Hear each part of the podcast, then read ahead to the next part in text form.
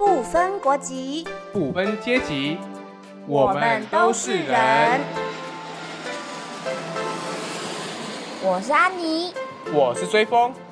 欢迎来到一零九五放心 talk。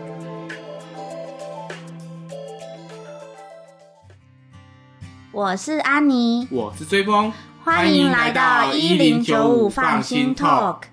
追风，我们今天要聊什么呢？这是我们在开头的时候就要先警告大家，今天是聊深警报。今天今天，又是深度的对对内容对，了。很深很深，就是可是其实。我一直以来都是跟观众讲一些深度的内容，可能有时候是男人的深度，那个 有时候是一些不一样面向的。那个，我们先来介绍来宾哦。今天来宾是永达，好对，那我们其实呢，跟永达已经连续录了两集的这个 podcast，对他是我们重量级的嘉宾，然后他也有非常非常多的内容值得我们挖掘，毕竟上次安妮说我们是大当大恩人嘛，对不对？是吧？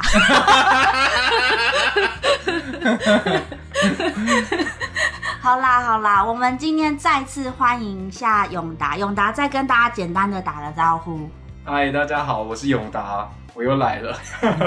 好，帮大家回顾一下，说就是上一次其实我们大概聊了说，就是永达最近的一个报道是关于中介，他以越南的中介为主，呃，帮他爬出说一个移工来到台湾，就是说经过这些中介抽哪些费用，这费用它到底又是怎么来的，就是让大家整个看清楚说一个移工来台湾，他这个背负的费用的背后到底是哪些人拿的这些钱。那这些钱呢，到底是可不可以调降的？就是这些我们都做了蛮深度的讨论。那其实很难三言两语讲完啦、那这一次呢，就是会再聊比较在台湾的部分。没错，呃，相信大家每个人在出社会职场之前，大家在找工作，劳动条件都是非常重要，你跟雇主要谈的这个一个内容。那通常劳动条件里面就有薪资啊、福利啊。那如果你有可能是住在公司的宿舍的话，那这个住宿环境也会是一个很重要的一个劳动条件。那你们知道外籍移工是住在一个什么样的环境吗？嗯，其实像我自己本身，我呃好像只去过一个义工的宿舍而已吧，但大部分时间其实没有真的踏进义工的宿舍过。那你看到的是什么样的景象？就是他通常会在跟工厂并邻者，就是他可能在工厂里面或工厂的外面。那因为像我自己，我爸是铁工，他自己也会住在工厂，然后当时是以泰国籍劳工为主，所以泰老也是会住在那里。我觉得对于上一代的人来说，就是呃，不管是营造业啊，或者是制造业啊，做工厂这件事情好像是一件理所当然的事情。稀松平常，对不对？稀松平常，因为像我自己也住过啊，因为我妈就住铁皮屋，我也住过铁皮屋。但如果拿现在来看的话，好像有点不太合理嘛，或是它有些问题出现，没错，也是这次就是这个永达在报道这个事件的起因吗？就是住在这样环境的这个起因。对，在二零一七年。是二零一七年嘛，对不对？我要再次的眼神跟那个永达确认一下，二零一七年就是桃园的芦竹发生了一场移工宿舍的火灾。那这是细卡工厂的移工宿舍，它其实让移工住在铁皮屋的夹层，对，所以那那附近也。堆了很多的易燃物，那后续的很多的新闻报道之后，也让我们大家知道说，哇，原来，呃，其实像细卡工厂的这样类型的宿舍还真的很不少。在这个事件发生之后呢，永达就做了一系列的这个报道。叫台湾移工的危险之岛。那我们就想先来先问一下永达，就是当初呃，你为什么要做这个报道？你当初开始要决定制作这个专题的时候，你是怎么来做规划的？呃，如果听众朋友大家有印象的话，应该在两年前。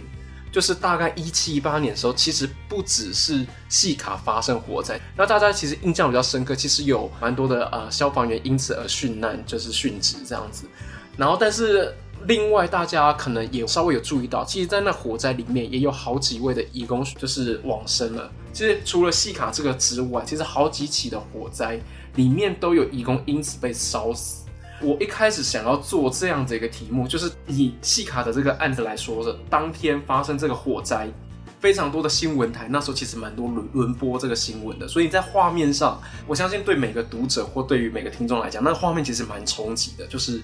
整个半夜火一直在烧，然后后来知道。其实那一场火灾里面，他有六个人死亡，然后五个人重伤。那一天，那整个工厂宿舍是十二名越南移工的宿舍，只有一名他当天晚上轮夜班没有波及到，其他人几乎就是重伤或死亡。那其实非常严重。从台湾一九九零年代开放移工以来，这是最为严重的一起就是移工宿舍的火警。我其实一开始的好奇就是说，他是不是个案？只有细卡发生这样的悲剧吗？那到底其他的义工他们住在什么样的地方？其实又可以回过头来去讲到说，我之前在第一广场这些地方蹲点嘛，认识了蛮多的外外籍工的朋友。其实有几个我是真的有到他们宿舍去过，包含在他们宿舍一起煮东西吃饭。其实去过蛮多人的宿舍，然后他们在工业区里面嘛。所以有些经验，其实对我来讲，我觉得印象深刻的，包含他们就住在这样的铁皮屋里面啊，以及他们那时候其实很早，我在跟他们聊天的时候，我就记得有一个外籍工曾经跟我说过，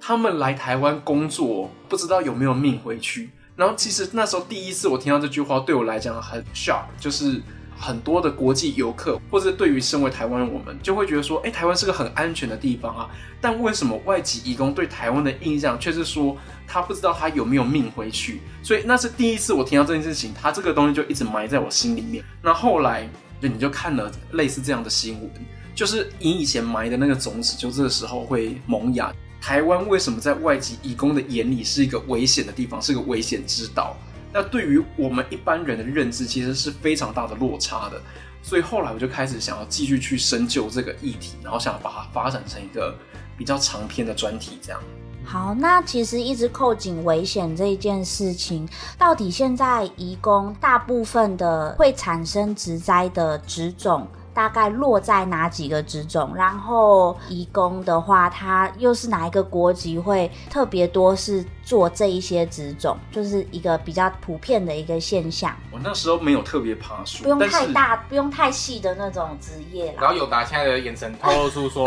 哎，事前没有跟我讲讲这些啊，怎么会突然往这个方向走呢？”主持人受控一下哦，就那种表情这样子。对，get 到了，get 到了。我们现在在一个小房间录音，然后我现在在那个永达正对面，然后就是安妮在我们两个中间，所以他看不到，饱受压力，他看不到永达的眼神。我有感觉。对，但永达在我正对面，所以我他的眼睛、他的眼神，我都看得一清二楚。因为我想说，他的那个报道里面有一个图表，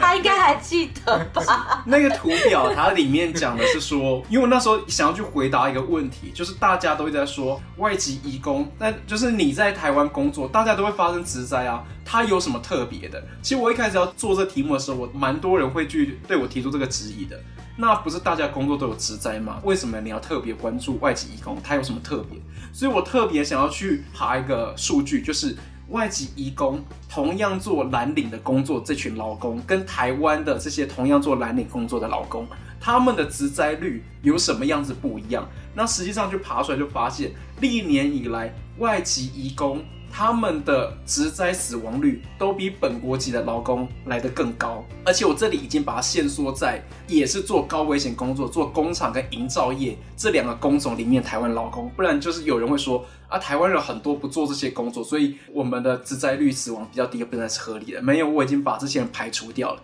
白领工作不在我们讨论范围里面。同样工种做制造业跟营造业，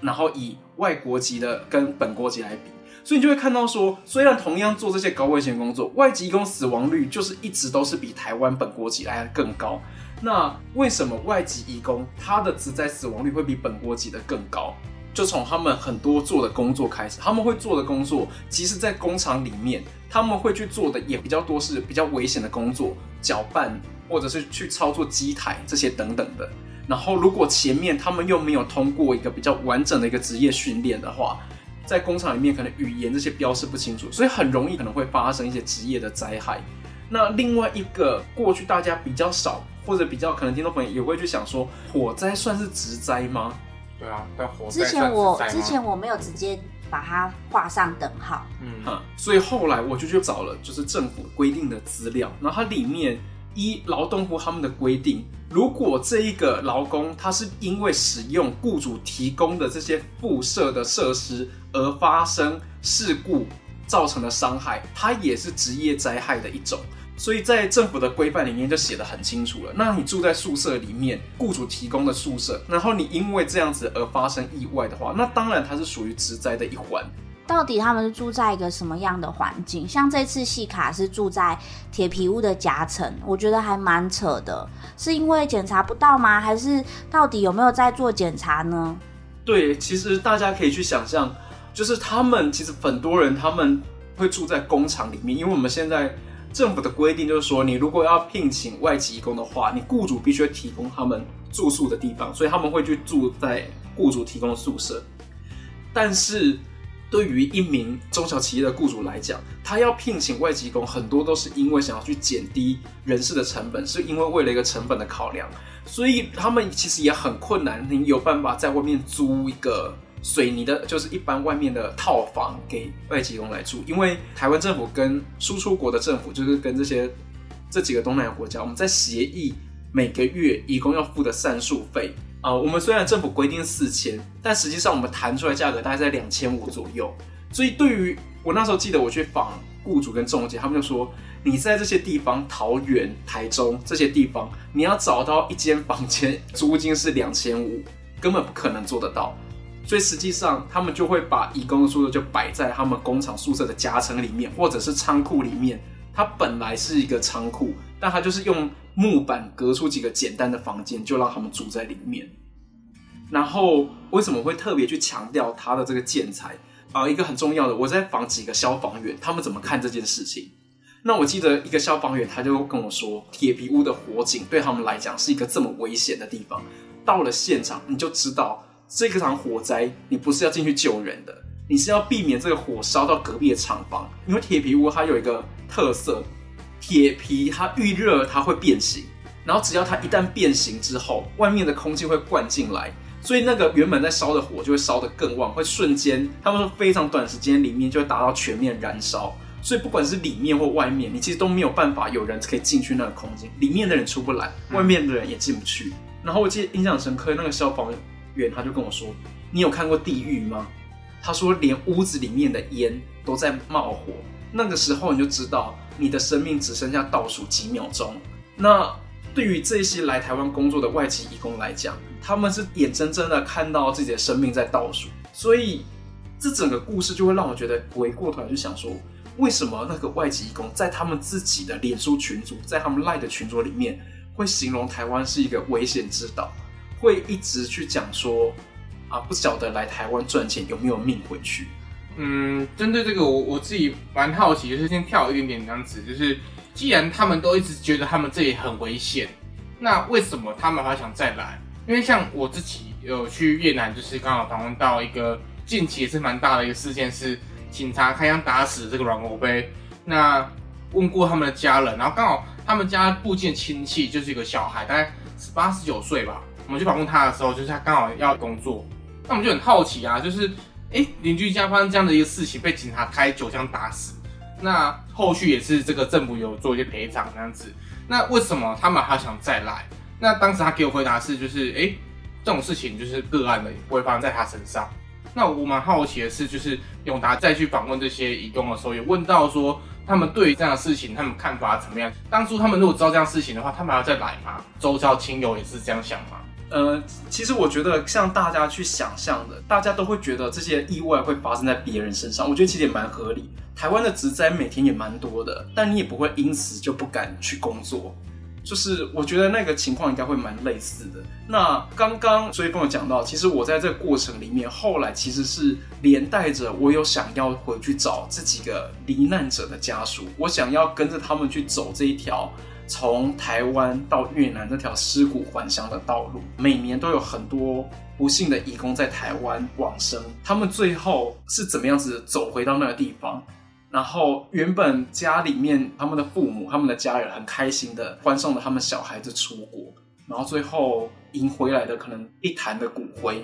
其实蛮想要去知道说，呃，另外一个国度的人他们怎么去看台湾这个地方。然后我觉得这个观点很重要。其实其实这也是开启就是永达去越南，因为我们上一期其实是他最近的一个报道，那也是最近做的一个田野那样子。那像现在讲的这个，其实它是更早之前，是二零一八一？八年一八年的时候的事情，对，算是你的第一次回去这样子。回去 哎，对不起对不起，第一次去越南，对，其实当然不是第一次去越南了，之前去越南当然是去旅游嘛，啊对对就是你大家身份不一样。对对对，但第一次我以记者身份去越南采访，嗯这次去就是完全是要去找外籍移工的家乡在哪里。他们通常来的那些省份或家乡会是在可能比较偏僻的地方，就是经济没这么发展的地方。刚好我去这两个家庭，他们都是兄弟档，两个后来罹难的都是弟弟，然后两位把他们骨灰带回去都是哥哥。那我我先讲第一个好了，就是第一个我在另一篇图文故事里面也写到，就是有一位叫做阿忠的，他那时候他就是带着他弟弟的骨灰要回家。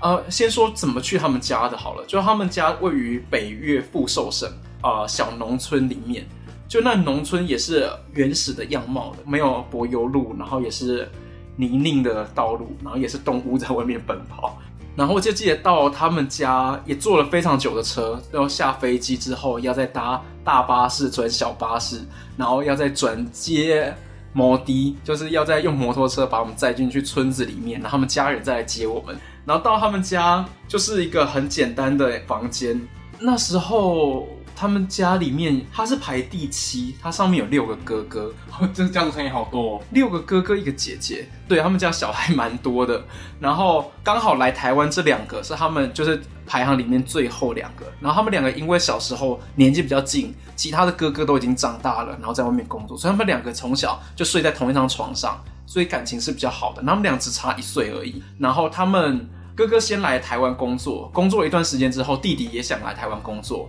所以他们两个也一起都在桃园工作，然后他们的工厂也不远，所以他说，弟弟刚来台湾的时候，哥哥阿忠每个礼拜都会到他的宿舍去煮饭给他吃，他怕弟弟来台湾吃的会不太习惯，然后他们会一起啊、直播啊、唱歌啊，因为他们两个都很喜欢唱歌，所以他们就会一起度过每个周末。弟弟才来台湾很短，应该才一年不到而已，就时间非常的短。然后弟弟对台湾其实很很好奇、很新鲜嘛，所以他们说他在弟弟出事前的那个周末，他们才到新北耶诞城，在那个圣诞树前面拍照。然后这是他们从小到大兄弟俩的第一张合照。他们家小时候在越南经经济不是很好，所以家人也都没有拍照过。那他们那时候还在约说，他们下个礼拜要再来。然后没想到过没几天，弟弟就遇难。去到他们家的时候，我觉得印象很深刻。一个部分是他们每个人的情绪其实是很压抑的，就是他没有我想象中的大家在大哭。通常就是爸爸会当个主述者，爸爸也让我印象很深刻啊、就是他对于他往生的这个小儿子，因为小儿子其实是家里面他跟爸爸的感情很好，然后爸爸也对小儿子就是特别疼爱，所以他那爸爸拿出一叠资料，那一叠资料是他从出生证明、他小学的毕业证书、他从小到大的每一个历程，然后留的那些记录都把它保存下来，然后或者他出国特地去拍的那个大头贴，在家里面唯一的一张照片，然后爸爸就感觉很冷静的在讲这些事情。从那个阿忠把骨灰带回越南的家以后，其实我大概中间隔了一个多月，快两个月，然后才又再去他们家。他们的大哥告诉我说，这两个月以来，其实他们家里面都不敢去提到弟弟的事情，然后他们家里面的人都好像装作没事一样的在过生活。然后我就记得，就是妈妈在这过程里面通常都蛮安静。然后我也正好看到他妈妈每天早上，他就会在弟弟的灵位前面上香，然后会拿一块布，就是每天都一直在擦那个他的照片，偷偷流眼泪，他就赶快把眼泪擦掉。就是他哥哥跟我说，他们家这两个月里面，大家保持一种很诡异的沉默，大家没有哭。没有笑，然后也没有讲话，就是气氛都非常的压抑。我我觉得那个状态对我来讲印象很深刻，然后阿忠他对自己的自责感更大，所以他基本上他都不太敢留在家里面。呃，他后来带我去一个地方，带我到他们村子里面的一个卡拉 OK，就是 KTV。然后他说，他如果一个人想要躲起来，然后想要怀念弟弟的时候，他就会来这里唱歌。然后他也不想要被别人看到他的状态，所以他就会自己一个人在 KTV 里面。我后来最后要离开之前，我又说，就是呃，作为一个台湾记者，作为台湾人，其实你听到这些，你那时候有一些压力。我就说，最后一天可以带我到他的坟前去上香吗？然后那那一天在上香的时候，妈妈就崩溃了。妈妈突然间就是大哭，哭倒趴在那个弟弟的那个墓碑前面。然后后来他们就整个家里面的人大家都跟着哭了。就是他是可能这两个月以来第一次大家情绪释放了，就是爸爸妈妈，然后他的哥哥们，包含到最后我要离开他们的村子之前，他爸爸送我到村子口去坐车，但他。爸爸就开始抱着我讲一些越南文，他听不懂。后来前一天晚上我们在他家聊天之后，他透过翻译想要跟我讲的事情，就说他的儿子已经死了，但他不希望接下来还有很多的越南人来来台湾工作，会再再一次遇到他儿子的情况。他觉得希望台湾给越南人一个安全工作的一个环境。那后来我回来就是把这些事情一直记得，希望把这个专题做得更完整，然后希望把它推到大家的视野。所以其实这是一个，因为因为我自己也是跟着的技术团队，是去到死掉的义工的家里面，那个情绪完全可以感觉得到。而且那时候我我去的时候，其实是已经两年后了，但是好像是减骨还是什么吧。那两年后之后一次性当下之后，大家还是沉浸在感伤的那个情情绪里面，所以那种悲伤、那种悲痛，它其实不是说哎啊事情发生了就算了。那这也是我觉得很多台湾人没法去理解，因为其实像我们这几年也在全台湾一直在倡导这样的议题，对很多台湾人来说，就是这些移工来台湾，那就是台湾很好赚嘛，台湾就是他们的天堂嘛，所以他们才会一直来台湾嘛。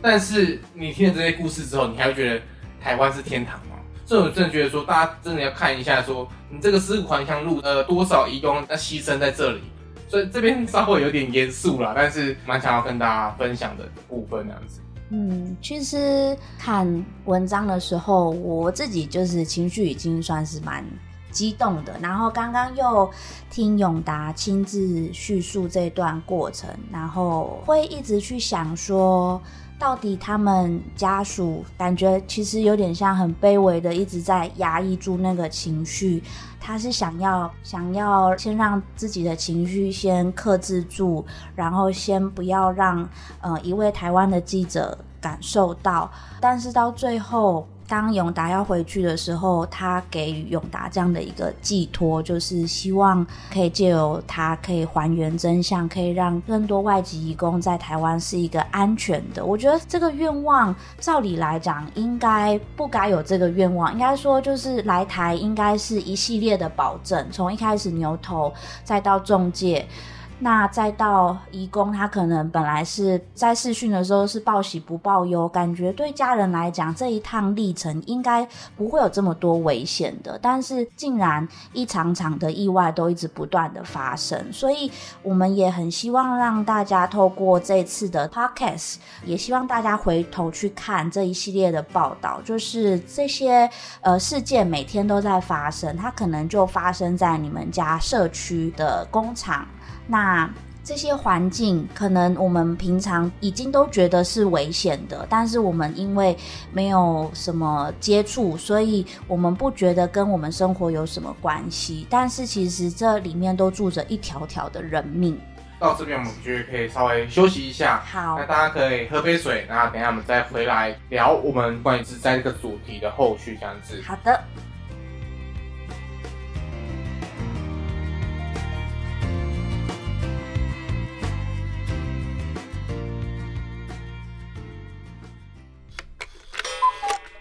现在你收听的是一零九五放心 Talk，想听就来，不听就掰，畅谈每个人的酸甜苦辣，就来一零九五放心 Talk。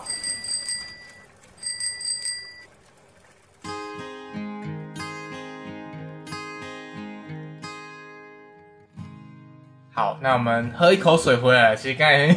有一点放松事故，每次都放松事故。刚刚其实我们稍微整理一下，说就是这一段过程是为什么要写这篇报道，然后为什么会跟着义工回去他的故乡那样子，尸骨返乡路的过程。那其实永达在提到说有两个家庭的故事，然后有两个兄弟党嘛，家属对于发生灾难的这些义工，是他的家人，他怎么看待这样的事情？那如果时间可以倒流的话，就是他们会希望说他们再来台湾吗？其实这个我觉得应该是蛮多台湾人蛮好奇的问题。刚刚讲的另外一对兄弟党，他另外一个他们是在海洋省，就是越南移工来台湾工作的一个很重要的那个省份，算是一个重镇这样子。那我就记得到的他们村子里面的时候，其实第二个家庭我那时候有点紧张，就是我那时候其实根本没有要到他们的地址，然后那个采访就是在出发之前我都不知道到底会不会有这个采访，我就只跟。这一个人通过一次电话，我请了一位我的翻译，然后跟他通了一次电话。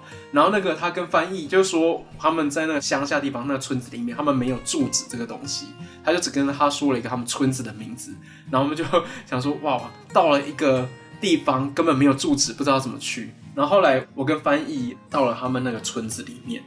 然后一开始有点紧张，想说要怎么找到他们家。然后那个翻译他就去问了巷口一个杂货店的阿婆，然后以及路上的一些人。那个翻译就问说：“请问你知道那位死在台湾的先生家住在哪里吗？”问的每一个人都指引我们，就带我们找到他家。就是我觉得所有整个村子里面都知道，这村子里面有一个人死在台湾。后来到了他家之后，我觉得在他们家里面，他们家三个小孩，哥哥姐姐。以前都来过台湾，然后以及这次的死者，他叫黄庭玉，他其实以前也来过台湾，来过两年，而且他们家是非常典型的，就是出国工作然后翻身的那种家庭。他们跟我说，他们家本来是整个村子里面的贫户，就是他们的房子非常的小，捡垃圾这样子。然后后来因为他们家的两个小孩相继出国工作。然后再回国，他们家就盖起了三层楼的洋房，然后连带着他们的妈妈，后来就变成村子里的牛头这个角色，就他介绍了很多村子里面的人出国工作。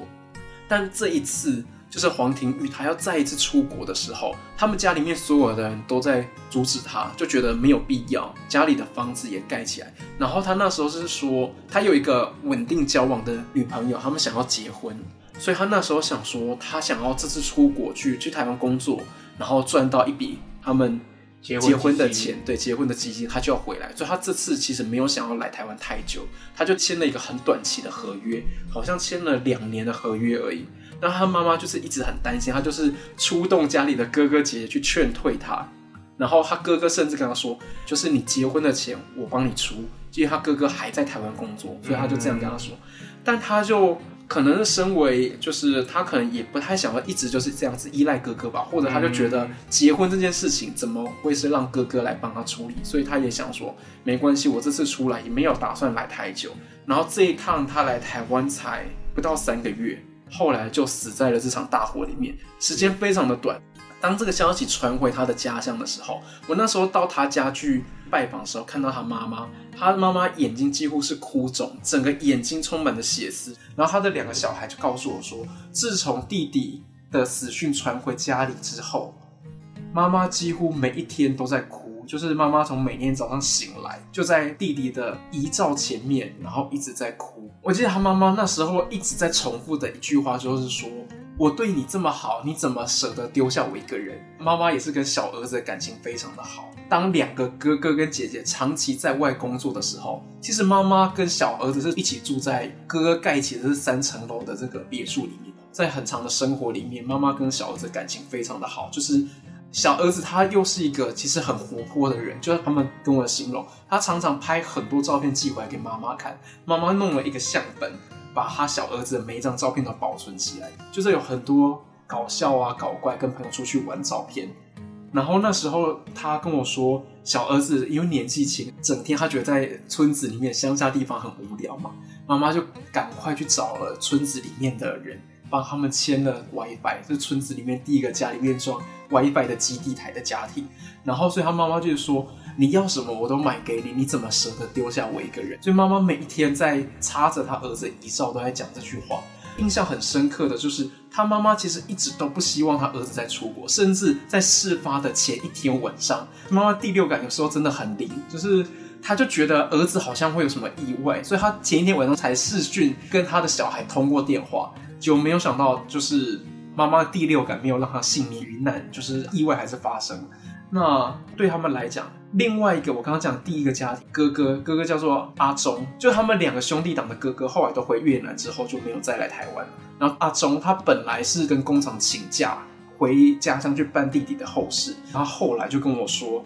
他跟他爸爸在讨论说，他不想回台湾了，他觉得他的宿舍跟弟弟的宿舍一样，呃，如果发生意外的话，他会跟弟弟一样死在工厂里面。那后来，我觉得那一个家庭对我来讲，呃，兄弟两个在台湾工作的这一个整个历程，有点好像是一场梦。他哥哥在台湾工作两年的钱，才把他们兄弟俩整个中介费的欠费才还清，但他们损失了一个永远都回不来的一个弟弟的生命。所以，对于他们很多人来讲，我记得阿阿忠他那时候，呃，如果给他再一次机会选择的话，他不会来台湾。他觉得出国之前，中介都是骗人的，都说台湾很好，没有人告诉过他台湾有多危险，台湾的生活是怎么样子的。嗯，然后后来他觉得说，他宁可就是都不要开始，他不想要来。那他们的这些话对我来讲都是蛮冲击的，就是也一直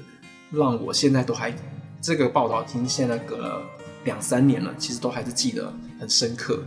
那其他的家人啊，是怎么看呢？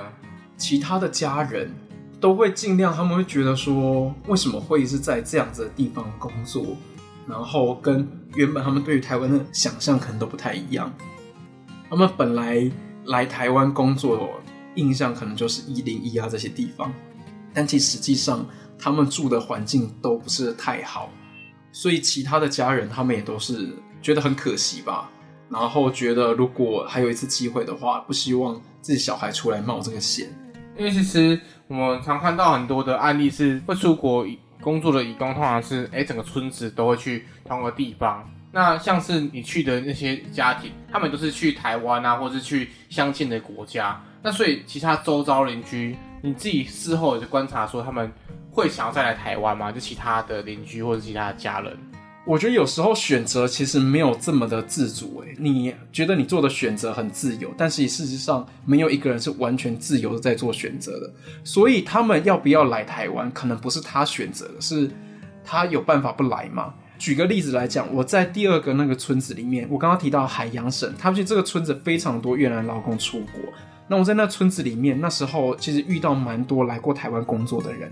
然后有一些人是短期的休假回来的，我那时候也问过他们这个问题，然后开始跟他们聊说，你们来台湾工作之后，对台湾的印象是怎么样？那非常多人就开始有很多抱怨啊，就是台湾工作很差，住的环境很差，薪水没有之前中介说的那么好。但我就问他们，你们还想来台湾吗？然后里面有个越南义工，他就笑笑跟我说，还要来啊，我的中介费还没有还完，那我这档休假完之后，我还要回去台湾工作。所以其实可能他不是那么自由的选择，从一开始他们就缴了一个很大笔的中介费。这个决定一旦开始的，它不是你中间想喊停就停的，因为你你整个家庭是赌在了你身上，家底是整个拿房子跟田地来做抵押换你出国的一个机会，所以你没有办法任性的说不来就不来了。嗯，就是。就是我觉得是大家台湾人可能不会去想到的问题跟这些情绪，或是嗯，因为刚好这次会发生植灾，尤其是火灾火警的这个工厂，然后往生者是也是男性。那我的确之前也没有去过任何制造业男性义工的宿舍，看过那个环境，但是因为一直都在这个领域工作，多多少少都知道他们一定是住在。不及格的一个环境当中，所以其实我蛮可以体会，就是当他们本来是负债来到台湾之后，一边劳动，然后一边住在这样的一个环境，会讲出就是绝望或是悲观的话。我只是觉得，为什么我们要让他们讲出那些话？他们一开始就因为一些资讯不对等的关系，已经不断的受骗，然后也签了一些不应该签的东西，然后来到台湾之后，又要为那些付出代价，然后又住在这样的一个环境。虽然不一定是每个人都会发生这么不幸的事件，但是每个人都在很高的几率当中。对，所以我我只是会，就是心里面真的很期望。主事者、主管机关，不管是劳工的主管机关，还是有关于消防法规的这些机关，其实都要担当起这样的责任，因为里面住的是一条条的人命，这是不分国籍的。如果是台湾人住在这样的环境往生，我想台湾的新闻也会每天大肆的报道，而且这也是跟人权非常有相关的。所以，呃，我们今天聊了这个部分，就是以移工宿舍火灾来带出的一个职灾的类型，然后让永达来聊聊他从现场，然后一路追回越南家属的一些心路历程。那我们还有时间聊其他的类型吗？呃，我先稍微整整理一下哈，就是其实可能前面有一直在收听我们节目的观众来说，就是。大家听到这里可能会有点哎，你不是聊欢乐聊五四三的吗？怎么突然聊这么严肃的话题？那其实这也是我们做这个 podcast 最初的初衷，就是我们看到很多这样的故事，其实不如大家想象中的哎，义工那条很快乐很开心啊。其实这才是我们真的想要做义工议题的一个主因。但是如果一直讲这些严肃或是悲伤的事情，可能大家不愿意去认真去讨论。但是做到现在，我们也发现说。还是要让大家去知道这件事情，像是永达的爬树，因为就是永达的个案个别又接触过，像安妮接触过植栽，那我跟着移动回去家里面，然后也访过中介，但是像我们就没有那么的清晰，把这些资料爬出的这么清楚，然后把这故事写给更多人看到。那所以我们作为一个平台，我们能做的事情是邀请他来上节目，然后让更多这样的故事可以被更多的听众啊，并被更多的是朋友去。看到并且去认真的去思考这个问题，这样子。哎，其实我们第三集有在讲植灾啊，对不对？对，是台集的。我觉得中间好像有点乱乱聊了。对。但是就是我们一直很期望，就是从比较生活化的方式，让大家去了解，其实不管是哪一个国籍的人，在目前台湾的劳动环境，其实都是很不健全的。对，不管在哪一个职位，其实我们都有承担起一些蛮长期的一些身体上的损伤之类的。嗯嗯，今天其实已经让大家比较深度的去了解其中一种类型的职灾。那如果大家在你的生活环境或是你的劳动环境也有类似的经验的话，其实也欢迎跟我们分享。那最后再请永达跟我们。各位听众，讲一些你的呼吁，或者是我觉得也许是这样，是到底我们听众听完这些故事之后。可以做什么？我觉得首先就是再回去看一下报道。对，这就是我想讲的。如果大家有兴趣的话，还是可以去点一下。哦，对不起，还没有话可以讲。哦哦哦，当然还是要去记得去看一下我写的报道。没错，真的。就是里面其实有爬出了很多相关的统计资料，然后我做了一些不同国家的制度的一些比较，也把台湾的一些法规把它做比较完整的爬书。然后另搜寻简永达。简永达就已经啊，对，是一个最大的 take，是完全不用在其他标签。简永达，没错，对，简单的简，永远的永，然后达到达。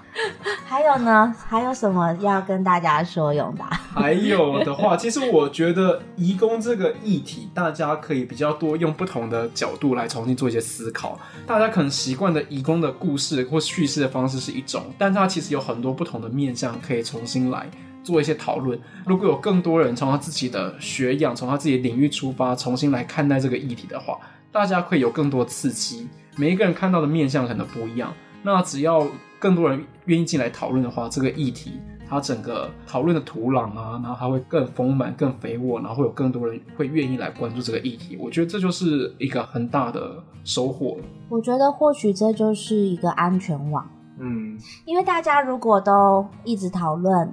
那就会让大家有这个危机意识，然后也会让我们的政府啊、主管机关也会真正的看见他们的存在。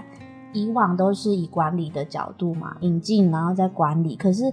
呃，管理的层面又缺乏了人的真正的一个需求。就是有一句很很著名的话，我们常常都会流传，就是我们要要的是劳动力来的却是人。没错，如何去看到每个身为外籍义工背后这个人的这个本质？我觉得这些就是我们一直有一直在致力在做的事情。还有甚至是听 podcast 的观众们们，都很重要。对，其实每个人都非常重要。就是如果大家都开始愿意去改变这个议题的话，因为这些义工他是没有公民权的，目前我们只能透过我们这些公民去为他们争取权益。那我们期待有一天，这些非公民他们都可以拥有他们该拥有的权利，发声的权利。发声权利。好的，那谢谢各位听众今天愿意跟着我们一起听深度的其实今天应该不能说深度，今天应该算是比较感性又深度，感性又有点严肃，我觉得是比较严肃，因为我觉得相较于上一次，上一次真的很深，还这个是我们以上一次为基准，就是我们以后每一次都要做这么深度。那个应该是深度乘以五，而且大概就是、哦呃深度乘以三，但是对但严肃跟悲伤程度在五颗星。我希望有有让大家也掉入那个情绪，但是我们也要走出来，然后我们就是一起再回去看这个报道。对，我因为讲什么因为因？为其实其实事前我们在聊这个这个我们要聊的主题的时候，用大家这给我感觉是说他想要聊整个体制的问题，他们要聊个案这样子。但是我觉得他后面讲的非常感人的故事，就是哎、让我有点意外，说就是突然聊到这么他感还是有感情的。人呐、呃所以你觉得他平常没有？没有没有没有，他能够写出这样的一个文字，他一定是感情丰沛的人。相信大家对于永达真实的面貌也是非常感兴趣，但是我绝对不会公开他的电话的，因为我也没有。我们等下放他同事照片在我们的粉砖上。对他同事很帅。好啦，好了，我们不要再闹了节目聊尾了。好，那就是今天的 podcast 我们就先到这边。那永达也跟大家说一下再见吧。好，大家拜拜。拜拜，拜拜。